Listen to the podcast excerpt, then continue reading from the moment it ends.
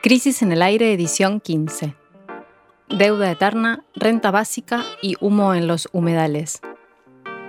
Jimena Tordini y Mario Santucho analizan los tres temas más importantes de la semana. Hoy, en el primer bloque, el acuerdo con BlackRock. La mochila medio llena o medio vacía. En el segundo, la quema de humedales no para. ¿Habrá ley esta vez? Y conversamos con Mercedes de Alessandro, directora nacional de Economía, Igualdad y Género del Ministerio de Economía de la Nación.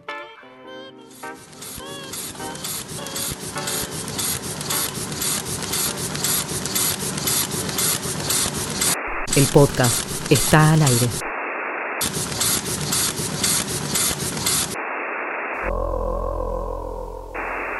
El tema más importante de la semana fue sin duda el acuerdo logrado por el Estado argentino con los acreedores externos del país. Todo caso, bueno, se trata del hecho político más relevante en lo que va del gobierno de Alberto Fernández y bueno, qué fue lo que se acordó y por qué es tan importante. Bueno, básicamente la Argentina logró un entendimiento con los principales fondos de inversión del mundo, encabezados por BlackRock, para reestructurar eh, nuestra deuda externa. Claro está que esta historia comienza cuando el gobierno anterior se endeudó de manera bastante sacada y arrojó al país al default, eh, es decir, que hubo que dejar de cumplir con las obligaciones que que dejó el presidente Macri. El país consiguió dos cosas con el acuerdo de esta semana. Primero, un tiempo de gracia para reunir el dinero que se debe, es decir, no pagar nada este año y pagar un monto bastante chico en el próximo quinquenio, el próximo periodo de cinco años. Y segundo, recortar los intereses que había acordado el gobierno anterior, por lo que la carga de deuda es un poco más llevadera. Bueno, el festejo de esto fue casi unánime, desde el titular del Fondo Monetario, desde la titular del Fondo Monetario Internacional, Cristalina Georgieva, hasta el secretario general de la CGT, Héctor Daer, todos celebraron, y desde el exministro de Macri, Toto Caputo, por Twitter, hasta el columnista económico de Página 2, Alfredo Zayat, con quien hablamos en este programa también. Pero bueno, no todos emplearon el, mismo tono, ¿no? En ese festejo. Una de las voces que, más escuchó eh, en la semana fue la del economista y diputado nacional por el Frente de Todos, Itai Hackman, que el martes en la Cámara de Diputados dijo que se trata de una buena noticia, pero que no había nada que festejar.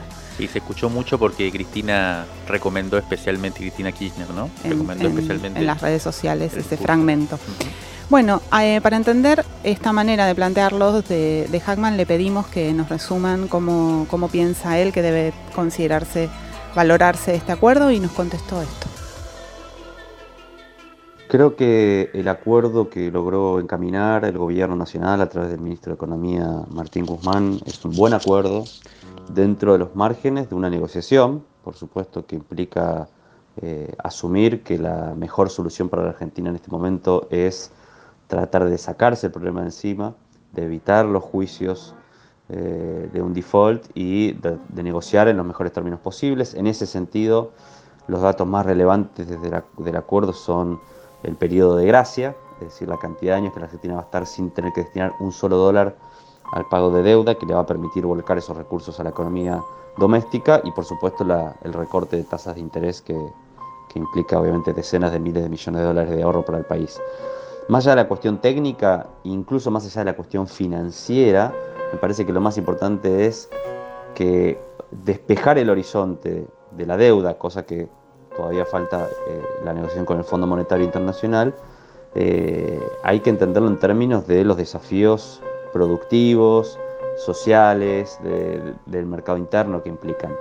Eh, cuando el gobierno se fijó el objetivo de convertir una deuda impagable en una deuda sustentable no es una discusión solamente en términos financieros, sino que es también una deuda que sea compatible con los objetivos de política económica que el gobierno se fijó, que tienen que ver con la reactivación productiva, con eh, el mejoramiento de los indicadores sociales básicos, es decir, eh, un horizonte de deuda, eh, de pagos, que, nos permita atender esos otros objetivos. Y eso me parece que es lo más importante. No creo que sea un acuerdo para festejar porque creo que el hecho que tengamos que reestructurar esta deuda de por sí es una mala noticia para la Argentina. Acá tenemos una deuda que fue asumida de manera absolutamente irresponsable por parte del gobierno anterior, que fue dilapidada además en financiar la fuga de capitales y otras partidas ociosas. Entonces, esto es una mochila. Eh, nadie puede estar contento en que tengamos que cargar con esta mochila. Sí podemos estar un poco más aliviados porque esa mochila eh, pesa la mitad de lo que pesaba hasta antes de esta reestructuración, pero sigue siendo una carga, sigue siendo una carga y me parece que hacia adelante lo, que, lo más importante, eh, por supuesto hay un montón de desafíos orientados a, revertir el daño que produjo la pandemia y a resolver muchos de los problemas que dejó el macrismo. Todo eso es un paquete económico y social muy relevante, pero además, hacia adelante, en términos estratégicos, hay que pensar cómo evitar que esto vuelva a pasar en Argentina. Eh, si, Alberto Fernández tiene éxito y logra resolver el problema, lo peor que nos puede pasar es que en 8 o en 12 años volvamos a recaer con un gobierno que nos endeude de manera irresponsable y vuelva a, utilizar el endeudamiento de esta manera. ¿no? Y ese me, parece que es el principal desafío estratégico en este tema. Me gustaría sumar dos cuestiones de análisis del, acuerdo, no tanto económicas, ¿no? sino más sobre el significado político de lo que sucedió este martes, ¿no? que tiñó toda la semana. Lo primero, yo diría que se trata de un triunfo grande, de un aval muy grande para Martín Guzmán, ¿no? el ministro de Economía, que fue el que condujo y llevó adelante las negociaciones con los acreedores, ¿no? especialmente porque logró creo yo, sostener su planteo conceptual. Eh, él desde el principio dijo que Argentina iba a tener un criterio nuevo en la discusión que tenía que ver con la sustentabilidad de la deuda, ¿no? que Argentina realmente consiga un acuerdo que después pueda cumplir, porque si no, dentro de 5 o 10 años, como decía Itai Hackman, eh, vuelve a pasar lo mismo y uno es un permanente giro de dinero hacia el exterior eh, y sin embargo no, tenemos crédito de vuelta. Es, verdad que respecto a su, su, propuesta inicial, él se dio varios miles de millones de, dólares, ¿no? Al principio él propuso 39 y algo era el valor eh, por cada bono, 39 centavos por cada bono y terminó pagando 54,8. Pero em, también es cierto que mantuvo su, planteo ¿no? conceptual, esta idea de la sustentabilidad y muchas cuestiones de cláusulas legales que le, valieron un altísimo nivel de presión por parte de, los acreedores, ataques por, parte de los fondos de inversión, permanentemente le, lo acusaban de no saber negociar o de tener mala fe. También los voceros de estos fondos de inversión en Argentina, muchas veces pago, eh, potenciaban y amplificaban esta, estos ataques. Se llegó a decir incluso que debía renunciar para facilitar el acuerdo. Eh, incluso lo intentaron puentear varias veces para arreglar directamente con, el presidente Alberto Fernández. Él se mantuvo firme, también el presidente lo bancó, eh, mantuvo su narrativa y finalmente consiguió el objetivo. Hay, un dato que revela hasta qué punto fue eh, un juego de póker esto, ¿no? hasta qué punto fue intenso y hasta, qué, hasta qué punto, hasta el final de las negociaciones que tuvieron sobre todo mucha intensidad el domingo y el lunes, hasta la madrugada, estuvieron, parece, eh, negociando ahí por digitalmente. Hay un dato que es que Joseph Stiglitz, ¿viste? que es un economista, un premio Nobel, y que era el profesor, el maestro, el jefe de, un, claro, de un equipo de investigación y docente en, una universidad norteamericana donde trabajaba Guzmán hasta que vino a ser ministro. Y él es una especie de mentor, publicó un artículo en la, en la prensa internacional eh, el viernes pasado. Y ahí dijo que no había acuerdo incluso denunció a los acreedores como recalcitrantes, cortos de miras, testarudos e insensibles. Fueron las palabras usadas por Stiglitz, que estaba siguiendo la negociación paso a paso, y de hecho ahí planteaba una nueva idea de cómo resolver lo que tenía que ver con el FMI, lo que eh, eh, parecía que no había acuerdo, ¿no? ¿Por qué me parece importante esta anécdota? Porque lo que da a entender es que ellos estaban, y Guzmán estaba dispuesto a no salirse de su planteo. La segunda cuestión, la resumo rápido, tiene que ver quizás con el, el vaso medio vacío, ¿no? El Ecuador, esto se habló poco también, Ecuador el mismo lunes de esta semana cerró también su acuerdo con los acreedores externos. Ecuador también estaba en default eh, y cerró el, gobierno de Ecuador, como sabemos, conducido por Lenin Moreno, es eh, un gobierno mucho más cercano a Estados Unidos, mucho más liberal en, este sentido, y negoció de otra forma. En este caso negoció, como dicen los acreedores, de buena fe. Bueno, también ellos cerraron, evidentemente, del otro lado del mostrador de Ecuador también estaba BlackRock, eh, o sea que BlackRock cerró el lunes con Ecuador, el martes con Argentina. Más allá de los estados soberanos que están discutiendo sus deudas, evidentemente tienen mucha capacidad de decisión los acreedores cuando ellos quieren, parece ser que se cierra. Y tampoco Ecuador, aunque no se plantó como se plantó Argentina, logró un acuerdo tan, tan desfavorable, eh, mucho más desfavorable que el de Argentina. Entonces esto también relativiza y sobre todo por una pregunta, ¿por qué Ecuador y Argentina, dos países sudamericanos más allá de los gobiernos, no se juntan para sumar fuerzas y negociar en mejores condiciones con los acreedores? Es una, es una pregunta también que tiene que ver con el mundo actual, ¿no? Con, con el estado de la región también. Bueno, para ver un poco este vaso medio vacío, si se quiere, para salir un poco de, del festejo como si hubiera sido un gol en, la final de un mundial, que ahí Itai Hackman ya decía que no se podía ver así. También hablamos con el economista Claudio Lozano, que es parte del Frente de Todos y es director del Banco Nación. Y él opina lo siguiente. La reflexión sobre el acuerdo que la Argentina, eh, a la que la Argentina arribó con los bonistas eh, o los acreedores privados bajo legislación extranjera, merece tres reflexiones. La primera, que cualquier planteo que ubique esto en el terreno de haber resuelto la cuestión del endeudamiento es falso. El tema de la deuda no se resuelve con esto, la mochila sigue intacta sobre el futuro de la Argentina. En segundo lugar, lo que sí ocurre es que hay una eh, reducción relevante de los vencimientos inmediatos que la Argentina tenía en el periodo gubernamental en el que estamos, es decir, de aquí al 2023 e incluso un par de años más, diría yo, hasta el 2025. Eh, es decir, hay un, se han despejado vencimientos de corto plazo que eran mucho más importantes y que ahora se reducen de una manera significativa. En tercer lugar, lo que hay que decir es que despejar en serio el corto plazo, es decir, el actual periodo gubernamental en materia de deuda, implica incorporar en la discusión un elemento que todavía falta y que es el elemento central, que es la negociación con el Fondo Monetario Internacional. Profundizando los tres puntos diría, no se resuelve el tema del endeudamiento porque esta negociación este, como todas las que en general existen, se inscribe en una lógica que no puede resolver la situación de una deuda de carácter ilegítimo, ilegal, y que en la práctica se tomó sin evaluar la capacidad de repago. Y por definición, cuando se trata de una deuda de esa característica, donde no se evaluó la capacidad de pagarla, y desde la dictadura para acá ese es el caso de la Argentina, en realidad la única solución en las distintas renegociaciones es establecer en algún momento una, eh, una, suerte de capacidad de pago del país del flujo, de, un flujo permanente de intereses, mientras el capital que se adeuda se va renovando sistemáticamente con la vuelta de ese país al sistema financiero internacional para tomar deuda nueva que le permita cancelar el capital este, vinculado a la deuda vieja. Dicho de otro modo, lo que caracteriza a estas este, renegociaciones es mantener al país en una lógica de endeudamiento perpetuo y de garantía permanente de tributar intereses todos los años para sostener el mantenimiento de la deuda. Por eso es que los acreedores festejan, porque en realidad mantienen un país que va a seguir pagando intereses y tomando deuda. Por lo tanto, no se resolvió el tema de la deuda, se despejaron en parte los vencimientos de corto plazo, y este, queda por definir para ver si hay oxígeno, si efectivamente podemos tramitar una discusión con el fondo donde además de no pagarle podamos mantener autonomía e independencia en, a la hora de decidir sobre nuestra política económica mantener, mantener, mantener una lógica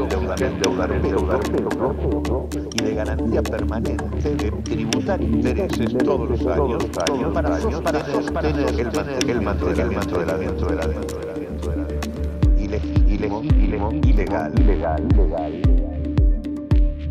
Por eso es que los acreedores festejan, porque en realidad mantienen un país que va a seguir tomando deuda.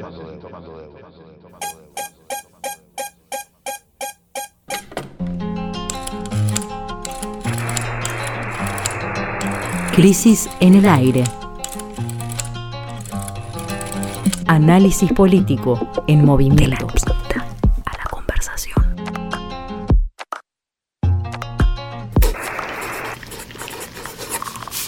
revistacrisis.com.ar.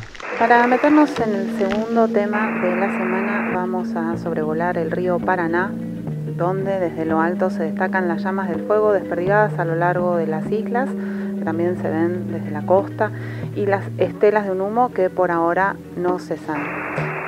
Esta tanda de incendios intencionales en las islas comenzó a mediados de mayo, pero esta semana se convirtió en uno de los temas principales, sobre todo porque coincidieron dos cuestiones, las protestas de quienes viven en la zona del río Paraná, en Rosario y en Victoria, en Entre Ríos, y un proyecto de ley que llegó al Congreso.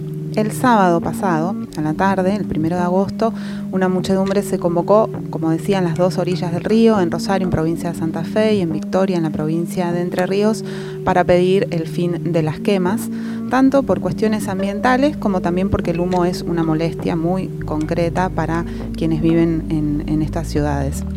Y también ese día se manifestaron los productores ganaderos de la provincia de Entre Ríos, quienes en una protesta separada a, esta salieron a la ruta montados en sus caballos porque, bueno, porque se los acusa a ellos de ser los responsables de, prender fuego en los campos para poder desarrollar su actividad productiva allí y ellos dicen que eh, ellos no, no son.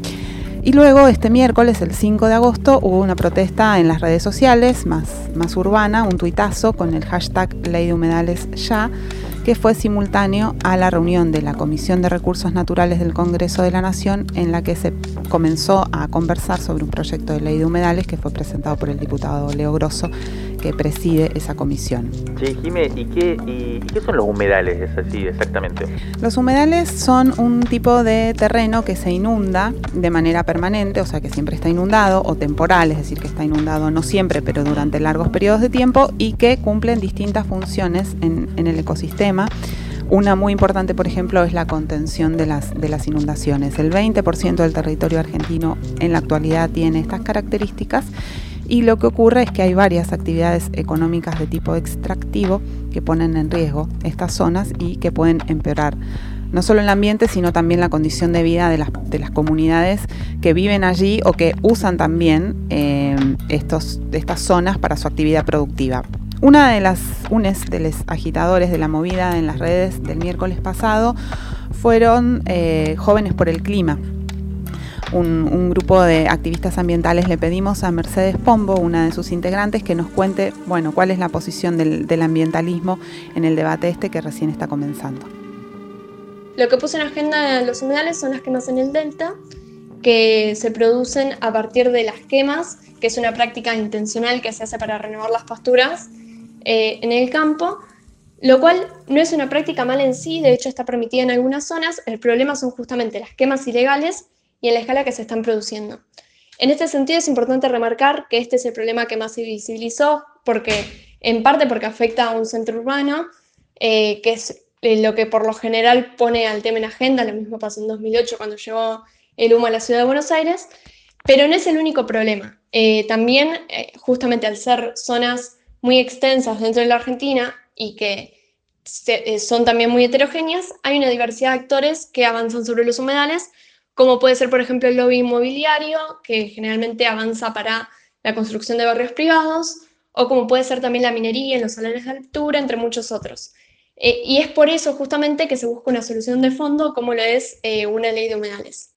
Y bueno, es en este contexto, en el inicio del debate parlamentario, en la Comisión de Recursos Naturales, en la Cámara de Diputados, que Jóvenes por el Clima, junto con otras organizaciones socioambientales, decidieron eh, llevar a cabo esta movida del tuitazo para poder instalar el tema en agenda y también apuntar a la, a la solución de fondo que se está buscando desde la sociedad civil.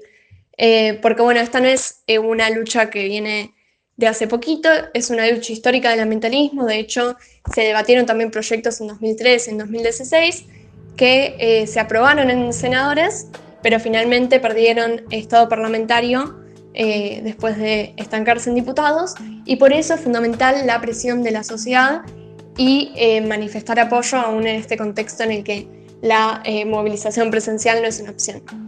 Está el tema de las quemas, ¿no? como, como se comentaba, y el hecho de que los productores ganaderos de la provincia de Entre Ríos quienes fueron los primeros acusados de estar llevando adelante esta práctica, salieron también, medio de manera sorpresiva, a, protestar, diciendo que no eran ellos. Bueno, lo primero que hay que decir es que eh, los emprendimientos ganaderos en las islas también son bastante nuevos, porque antes eran en tierra firme, en las pampas húmedas, que el problema es que ahí tenemos que hablar del corrimiento, de la expansión de la frontera de los agronegocios orientados a la exportación, ¿no? o sea, los commodities, la soja.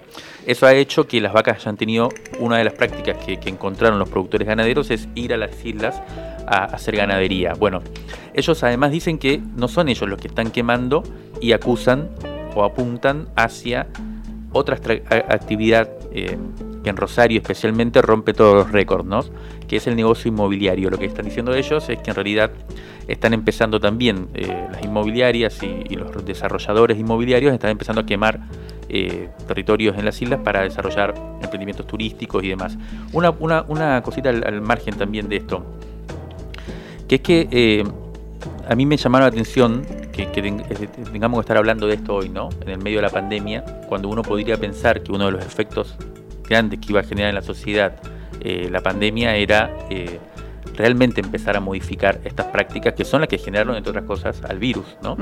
Este tipo de, actividades productivas, extractivas, que son las que afectan terriblemente al medio ambiente y producen este tipo de enfermedades que, bueno, que ponen en riesgo en serio ponen entre signos de interrogación la existencia humana misma, digamos, y social y planetaria. Bueno, pero estamos hablando de esto y vamos a seguir hablando porque efectivamente los negocios no paran. Hay tres tipos de negocios ¿no? que, son los que amenazan en este caso a los humedales y cuyos agentes económicos vienen de alguna forma, todo el tiempo tratan de escabullirse de la regulación estatal.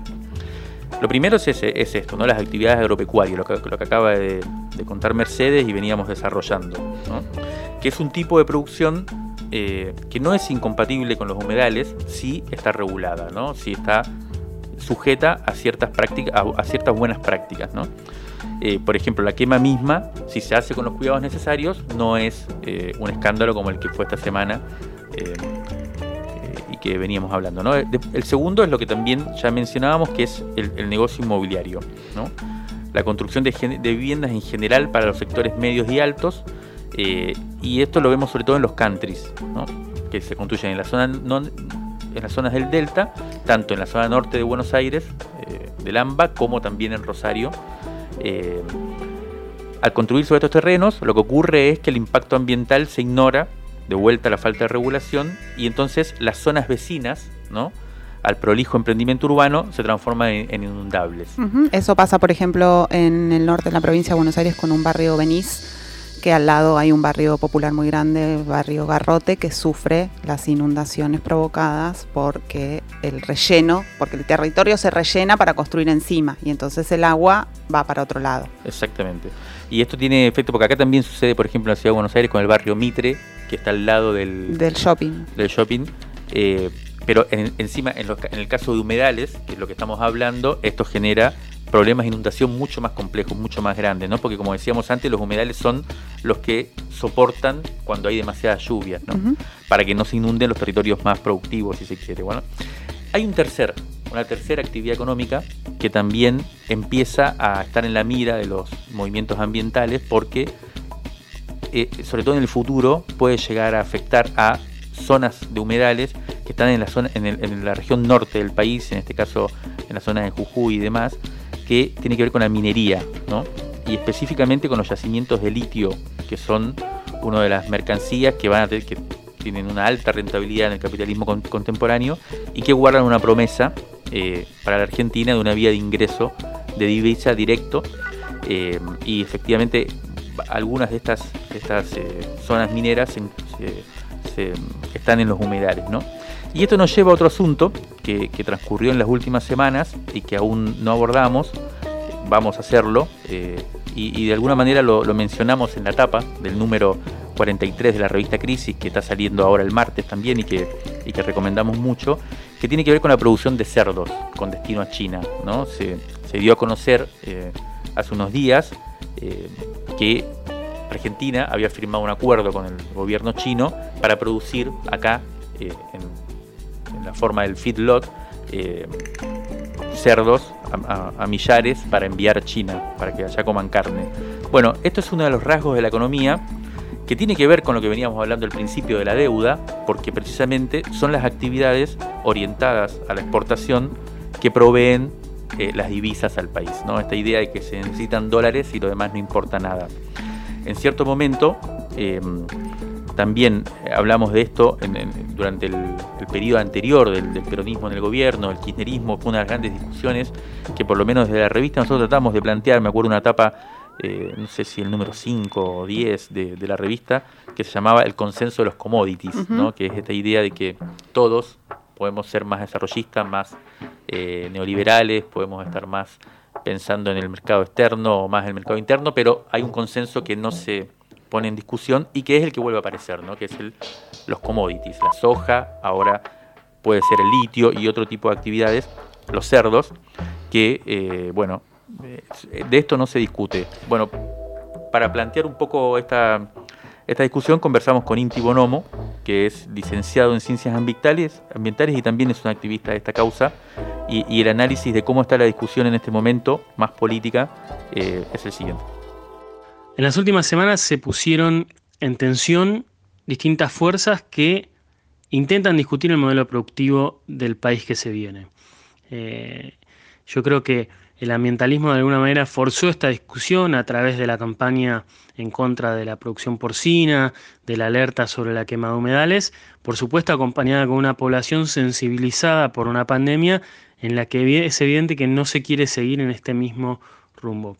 Y aparece interesante en este momento de gobierno donde se están decidiendo las, eh, las políticas productivas, cómo va a ser la resultante de, de estas fuerzas, ¿no? Porque por lo menos de un sector se plantea que no se quiere seguir con estos ciclos de crisis y profundización de modelos eh, económicos que dependen muchísimo de los recursos naturales, conocido como extractivismo, y que no refuerza, si bien es verdad que traen divisas y que las necesitamos, al hacerlo refuerzan la estructura de desigualdad tan particular de este país y de América Latina en general.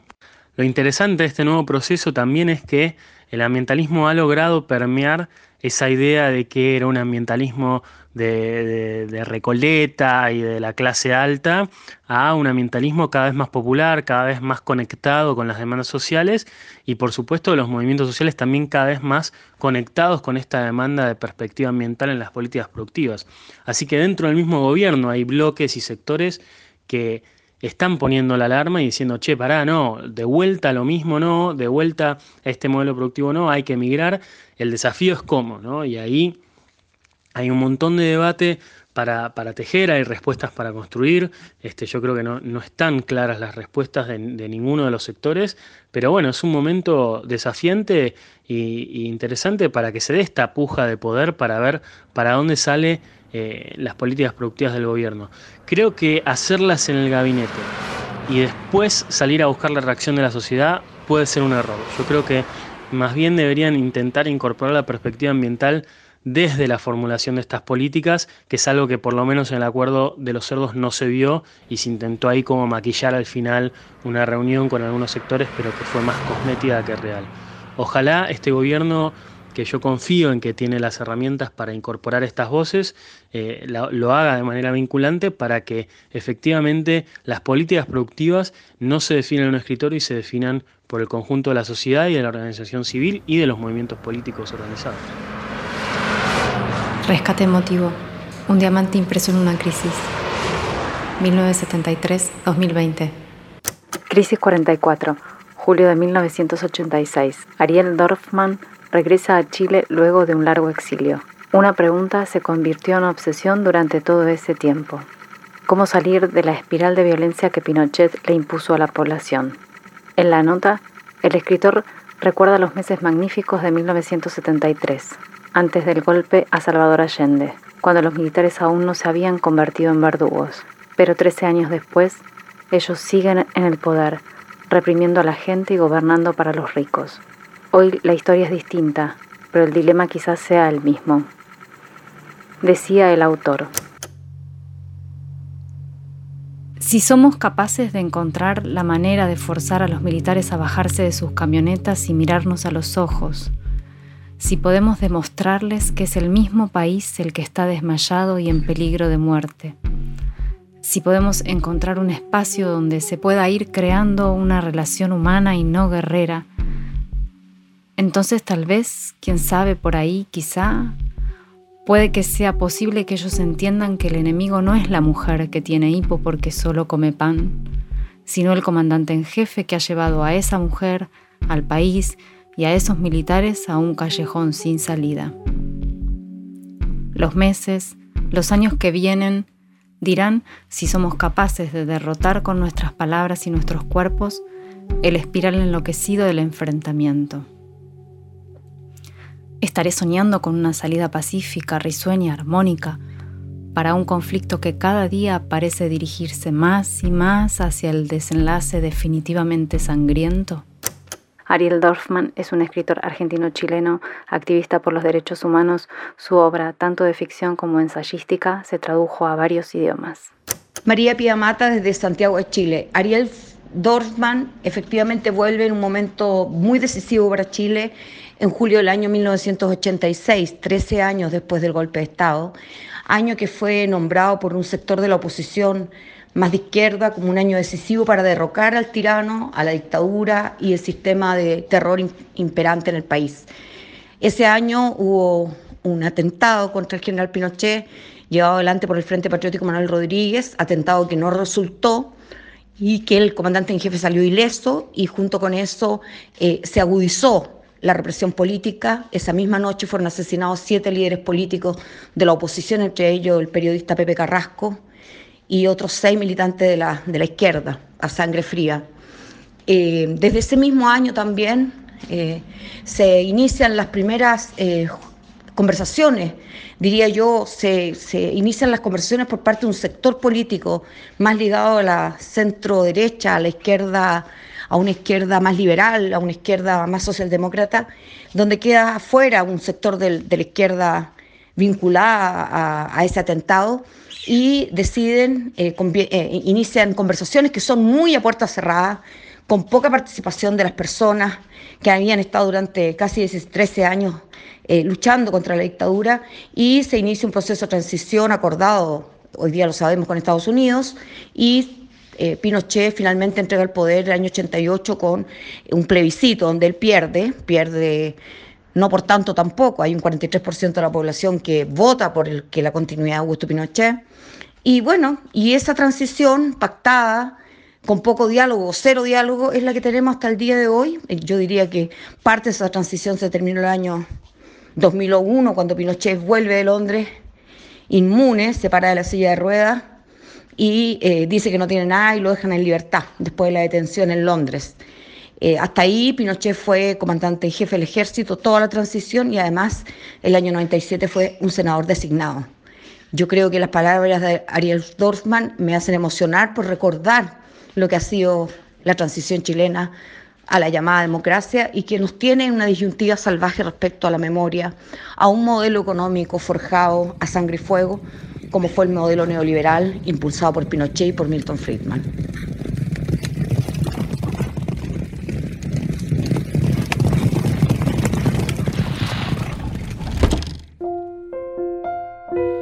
Crisis en el aire.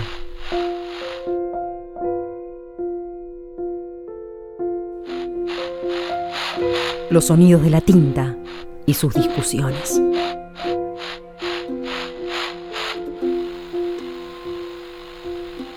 Venimos hablando en este programa sobre algunas discusiones centrales que hacen a, decisiones que son necesarias ahora para mitigar, aunque sea un poco la, catástrofe económica que afecta a, la mayor parte de la población y, vamos a conversar con una de, las protagonistas de, este pensamiento y de las decisiones que se, están tomando, que es Mercedes de Alessandro. Mercedes es economista, es actual directora nacional de Economía, Igualdad y Género del Ministerio de Economía de la Nación. Hola, buen día Mercedes, Jimena Tordini y Mario Santucho, estamos acá, ¿cómo estás? ¿Qué tal? Buen día, ¿cómo están? Estábamos en, más temprano en el programa juntando impresiones sobre el acuerdo entre el ministro Guzmán y, los acreedores, entre el Estado argentino de los, de los acreedores y esta oscilación entre saludarlo como un gran festejo y otros, eh, bueno, ponerlo en, contexto de una situación que es bastante catastrófica a nivel económico en el mundo. ¿Qué pensás vos del arreglo y, cómo, cómo se vivió ahí en el ministerio? Mira, nosotros lo vivimos como con mucha cautela y sabiendo que este es un camino muy largo, ¿no? Eh, digo, creo que tenemos un primer hito porque la verdad estamos en una situación muy difícil a nivel macroeconómico.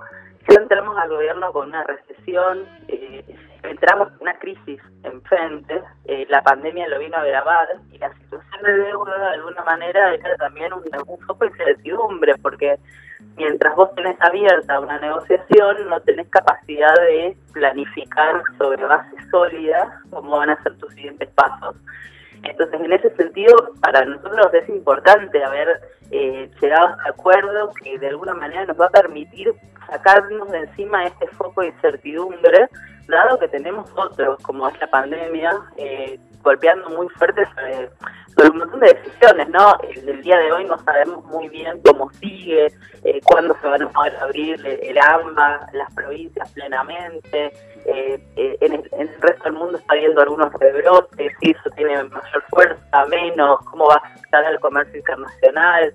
Digo, todavía tenemos muchísima incertidumbre con, frente a la pandemia y en ese sentido creo que haber despejado eh, con la negociación eh, la incertidumbre que traía la, la, opción de default o llegar a un acuerdo, eh, lo vivimos como un paso concreto y en firme que nos va a permitir avanzar hasta otras negociaciones que se abren ahora, como por ejemplo la del FMI. Vos fuiste una de las que mm, estuviste pensando, creo, si no entiendo mal, la cuestión del IFE, que fue uno de los grandes fondos que se asignó, digamos, unas grandes asignaciones producidas en esta, en esta emergencia y ahora se discute, eh, se está creo que dando el tercer, ¿no? La tercera cuota del, IFE eh, y se está empezando a discutir y ya se, ha dicho por parte de algunas autoridades que esto podría convertirse en algo así como un ingreso o renta básica universal, que es uno de los grandes temas que antes de la pandemia estaba planteado como una especie de utopía y hoy aparece como una cosa posible. Eh, ¿Se está discutiendo esto? ¿Vos como ¿Qué nos puedes contar? Mira, el, como vos decís, el, ingreso familiar de emergencia, yo, me acuerdo muy bien porque como vos decís, estuve trabajando mucho en eso, junto al, desde el Ministerio de Economía, junto al Ministerio de Trabajo, la ANSES, la Jefatura de Gabinete de Ministros, fue un tema que nos convocó con mucha urgencia porque fíjese que el presidente anunció las medidas de aislamiento el 20 de marzo y el 23 ya se está anunciando el IFE y el 27 ya está abierta la inscripción. Es decir, nosotros eso fue algo que reaccionamos muy rápido eh, y que aunque tardamos mucho en pagar la primera vuelta por esto que decía de la inclusión financiera, que la gente le costó mucho encontrar una forma, un canal para que le hagamos llegar esos 10 mil pesos, eh, de alguna manera fue una reacción rápida, ¿no? Llegó a casi 9 millones de personas eh, y esto también nos marcó, nos, nos puso enfrente eh, la situación en la cual están eh, el, mercado laboral informal, ¿no? Fíjense que en el IFE, cuando uno se pone a mirar los datos, el se publicó un informe muy largo, nosotras en la Dirección de Género también publicamos otro, eh, el 60% de las personas que recibieron el IFE son jóvenes menores de 34 años. Más de un cuarto tiene menos de 25. Para mí esa es una cuestión súper relevante en lo que se piensa futuro porque estamos hablando de la juventud de nuestro país. Además de eso también el 55% fueron mujeres, que tiene en línea con lo que pasa en el mercado laboral para las mujeres, que tiene una inserción muy precaria, que tiene mayores tasas de precapitación, de desempleo, que además trabajan más en los hogares, entonces eso les cuesta, les, cuesta el doble, les cuesta salir a trabajar fuera de sus casas porque tiene una carga muy grande adentro de su hogar. Todo esto, por supuesto, en esta situación fue la luz un problema que los argentinos y conocemos, pero que bueno, no teníamos tanto frente con tantos datos puestos encima. Entonces yo creo que eso abre el debate acerca de el futuro del trabajo, un debate que ya está abierto, porque como decís, Mario, eh, y vos lo venís siguiendo este tema también, digo, Argentina ya estaba con un problema de generación de empleo previo a la pandemia, mm. hace mucho tiempo que no se estaba generando, no había creación de empleo genuino, había una, una transición de empleos formales y privados a contraprotismo.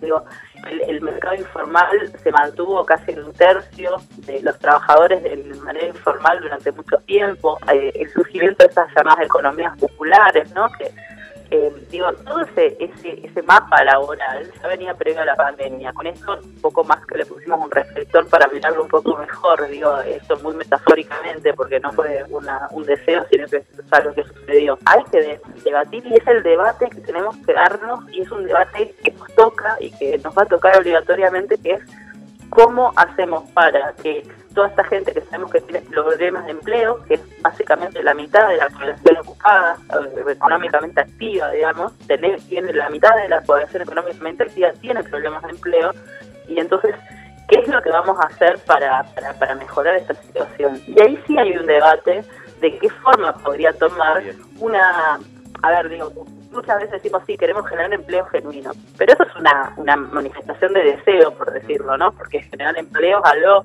que, cuesta, que no, no es tan fácil decir, bueno, quiero crear 10 millones de puestos de trabajo y los creas, no es así, no funciona así.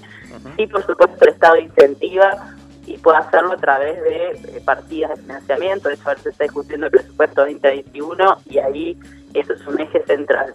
Pero lo cierto es que aún con todas las buenas intenciones, el empleo genuino ese que se habla no alcanza para llegar a toda la población que tiene problemas de empleo. Entonces ahí sí me parece que es válida la discusión de eh, estas cosas tienen tiempo, sabemos que hay muchos sectores económicos que van a quedar golpeados por esta pandemia, no tenemos hoy tampoco la certidumbre de cuándo vamos a estar en una situación de esa famosa nueva normalidad a la que caminamos, y en ese tránsito eh, sí hay que buscar algunas alternativas. El ICE fue planteado como una emergencia, eh, la, la ronda ya está definida, se está empezando a pagar ahora, pero bueno, eh, hay que ver cómo, cuáles son los próximos pasos. Ahí está, por supuesto, eh, algunas opciones sobre la mesa para ver qué se puede hacer. Eh, universal, universal en el sentido universal de la palabra, no creo, porque Argentina tiene restricciones presupuestarias muy altas, pero sí universal en el sentido que alcanza a todas las personas que realmente lo necesitan.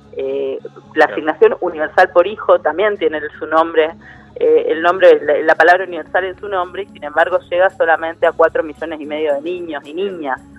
Entonces digo, no, no llega a todos, todas las niñas del país, pero eh, busca por lo menos alcanzar a aquellos que lo necesitan. Si estamos hablando de ese sentido de la palabra universal, yo diría que sí, eso está en debate. Ahora, lo que no está en debate seguramente es un ingreso universal, como lo piensan a nivel europeo a veces, que pareciera que es como una persona un ingreso.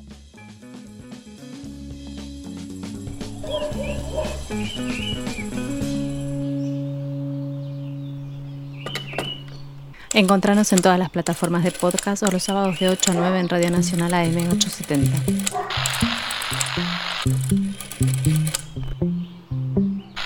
Válvulas de papel, aire, podcast y transmisor.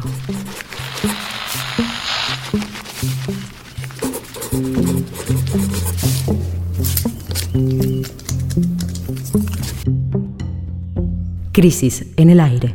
Nuestro número 43 ya está disponible. Conseguilo en revistacrisis.com.ar.